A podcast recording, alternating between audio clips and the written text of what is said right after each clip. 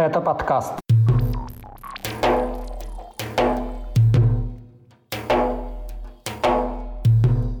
Атаки беспилотников на Дону и Кубани, попытки чеченских властей усмирить Пригожина и задержание в Армении покинувшего Россию подростка из Волгограда. Об этом и не только в 130-м выпуске подкаста «Кавказ. Реалии». Его проведу я, Иван Мартыненко. Привет. Поставьте лайк, и мы начинаем.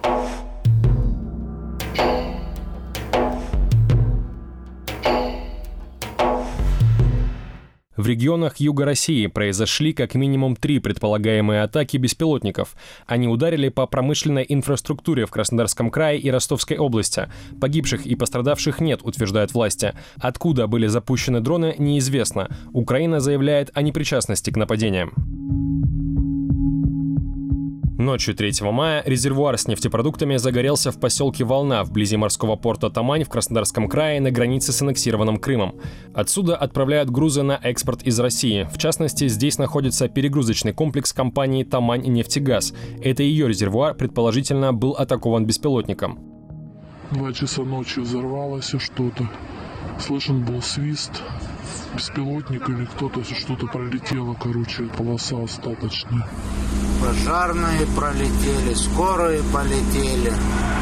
Горит один резервуар, наполненный с маслом. Первые сообщения о взрыве и сильном возгорании появились в соцсетях в 3 часа утра. Уже через полчаса губернатор Вениамин Кондратьев подтвердил информацию о пожаре, отметив, что ему присвоен высший ранг сложности. Позднее он заявил, что в тушении участвуют почти 200 человек и пожарные поезда, и что на место приехал глава Краевого управления МЧС. Вечером губернатор отчитался о ликвидации открытого горения. Таким образом, тушение огня заняло не менее 17 часов. Погибших и пострадавших нет, еще ночью заявил Кондратьев. Причину пожара, объем сгоревшего топлива и сумму материального ущерба он не назвал. На момент записи этого выпуска подкаста единственным официальным источником, сообщившим, что причиной возгорания стала атака беспилотника, является российское государственное агентство ТАСС. В своей публикации оно ссылается на слова неназванного собеседника в экстренных службах. Также в сети появилось видео предполагаемого удара. На нем видны два неопознанных летающих объекта. Первый взрывается в воздухе над резервуаром с нефтепродуктами, второй достигает цели. Вот в верхнем левом углу летит идет сработка ПВО. Первая сбитая, чуть выше сейчас появляется вторая.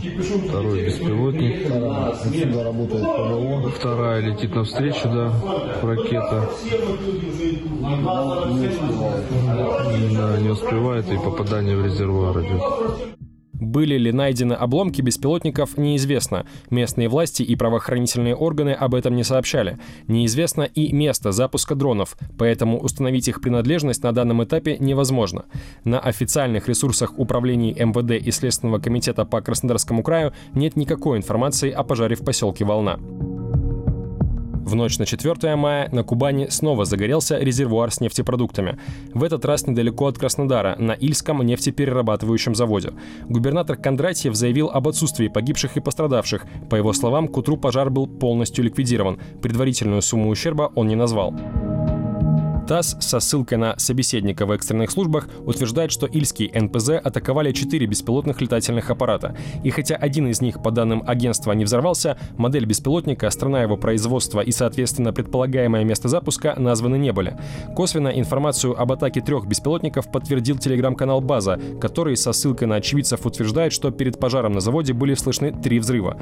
Позднее в сети появилось видео с предполагаемыми обломками одного из дронов.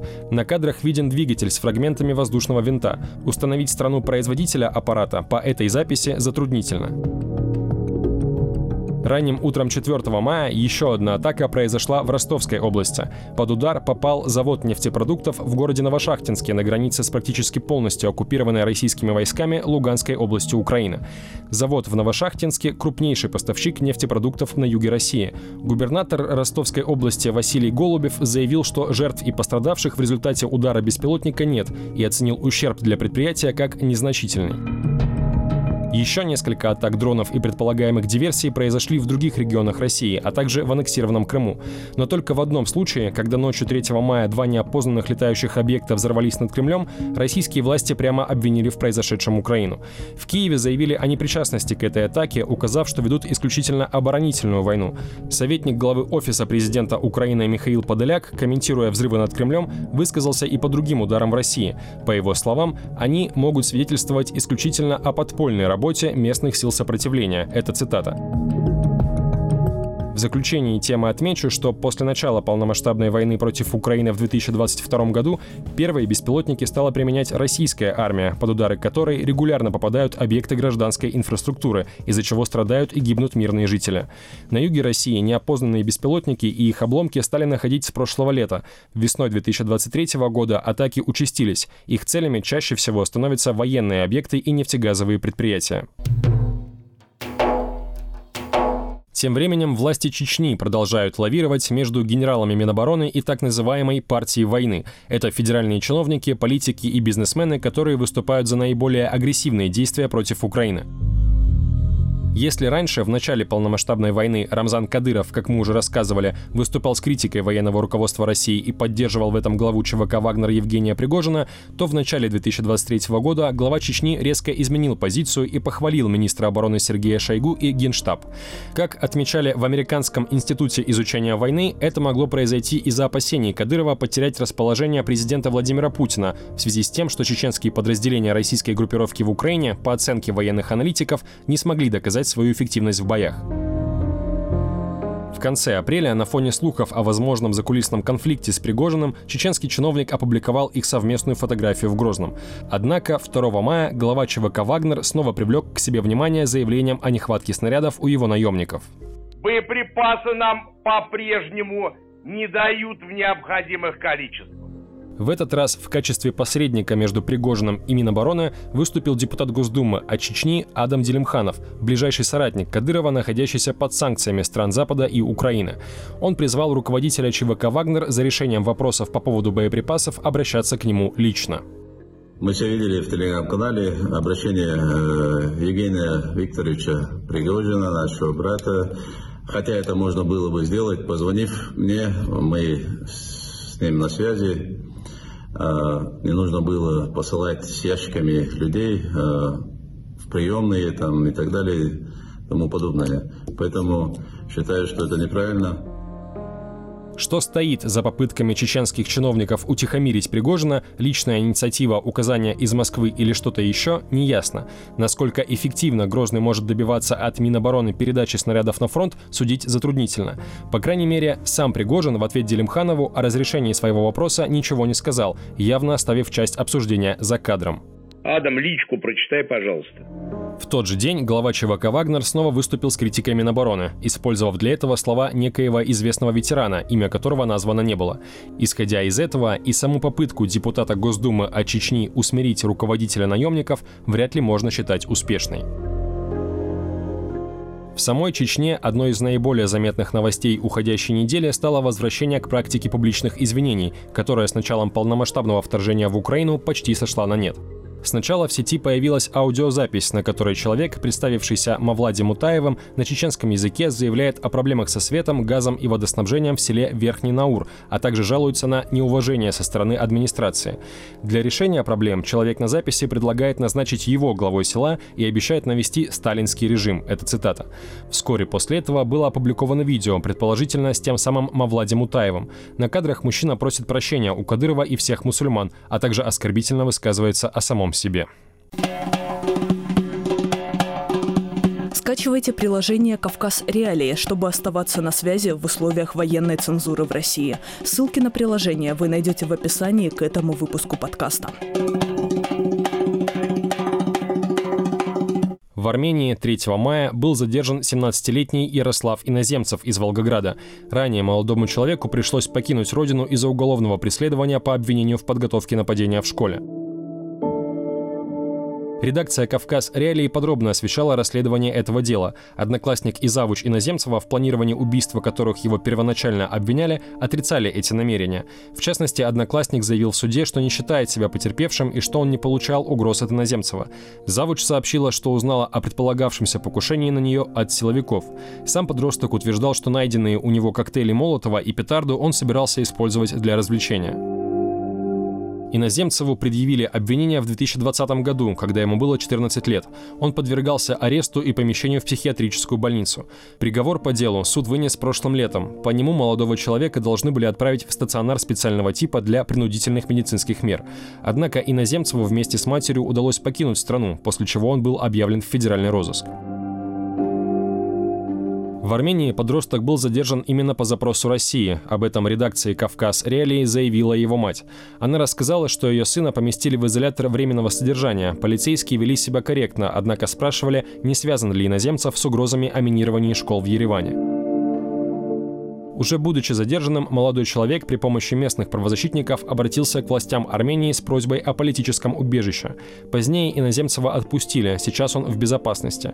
В Ереване семья ожидает получения виз в Европу. Как утверждает мать подростка, донос, по которому ФСБ России запросила Армению о его выдаче, написал отец иноземцева, оставшийся в Волгограде. В Ингушетии 30 апреля завели уголовное дело об избиении малолетнего ребенка из Малгобека. Под проверку попали не только члены семьи, но и сотрудники системы профилактики безнадзорности, о чем заявили в Республиканском управлении Следственного комитета. Перед этим на ситуацию отреагировал глава региона Махмуд Али Калиматов. По его словам, пострадавшая – это четырехлетняя девочка. Сейчас она находится в больнице. У ребенка диагностировали закрытую черепно-мозговую травму, истощение, судорожный синдром, кровоизлияние сетчатки обоих глаз, двустороннюю пневмонию, анемию и гематомы, утверждает источник правительственной газеты «Ингушетия». По данным телеграм-канала Мэшгор, к избиению могут быть причастны мать и бабушка ребенка. В пресс-службе МВД по республике подтвердили, что в марте эту семью поставили на учет в подразделении по делам несовершеннолетних, но никаких мер принято не было. Глава региона Калиматов назвал попустительством работу участкового полицейского, органов опеки и инспекции по делам несовершеннолетних, а также поведение соседей и родственников семьи. Он призвал привлечь к этой ситуации религиозных деятелей и старших представителей ТАИПа. Расследование уголовного дела взяли под контроль в Главном управлении Следственного комитета России. Мать пострадавшей девочки арестована. Для Ингушетии это не первый подобный случай. Один из самых резонансных произошел в июле 2019 года. Тогда семилетняя Аиша Ажигова была доставлена в больницу с ожогами, переломами и гангреной. Ее правую руку врачам пришлось ампутировать. Увечья девочке нанесла ее тетя Мака Ганиева. Она и ее муж, бывший сотрудник республиканского МВД Исам Арзиев, были признаны виновными в истязаниях ребенка. Ганиеву суд приговорил к шести годам колонии общего режима, Марзиева к двум с половиной годам строгого режима режима. На этом у меня все. Вы слушали 130 выпуск подкаста «Кавказ Реалии». Напоминаю, если вы хотите нас поддержать, поставьте лайк и напишите комментарий. Это расширит нашу аудиторию. С вами был Иван Мартыненко. Пока.